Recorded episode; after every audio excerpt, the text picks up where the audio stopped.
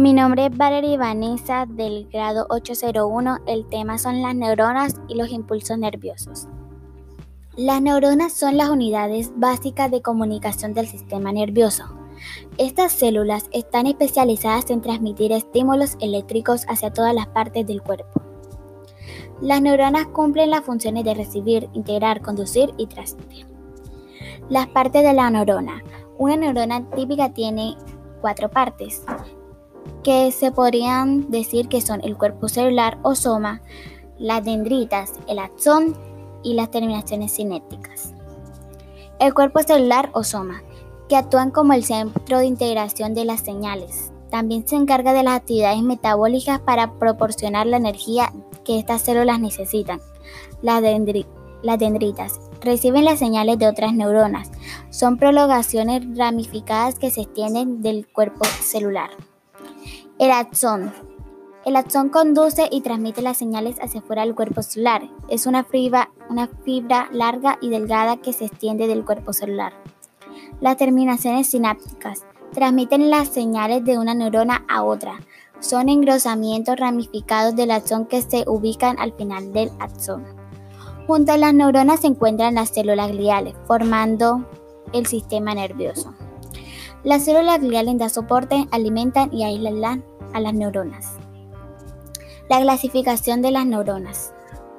Las neuronas se pueden clasificar de dos formas, por su función o por su forma.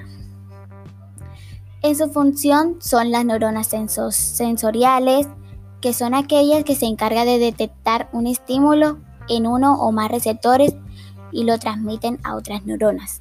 Las neuronas motoras se encargan de distribuir los comandos y, y, o excitadores, desde la neurona hasta el estímulo o las glándulas.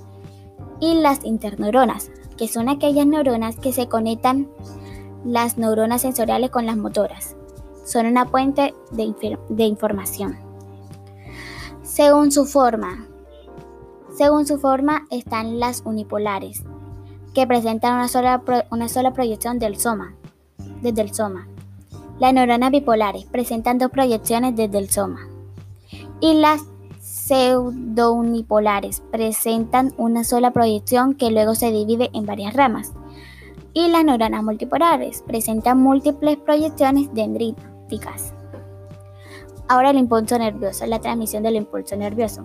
El impulso nervioso es el conjunto de reacciones eléctricas y químicas que permiten la transmisión o transmisión de información entre neuronas. Los canales iónicos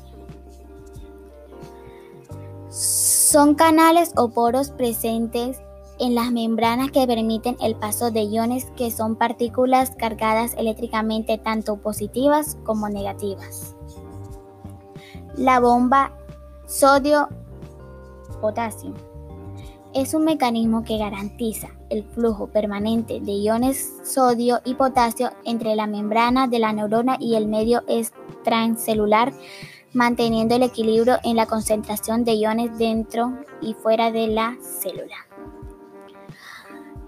Estos dos, los canales iónicos y la bomba de sodio, es la capacidad de las neuronas que se deben a los mecanismos.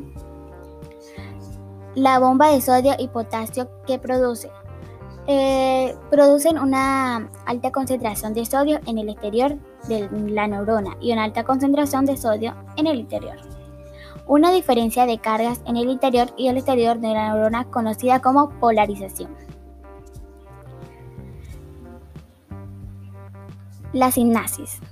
Una vez el potencial de acción se ha conducido hasta las terminaciones presinápticas, la señal o impulso nervioso se debe transmitir a otra célula. Eh, el punto en el que las terminaciones presinápticas se comunican con otras células llamadas sinapsis. Muchas gracias.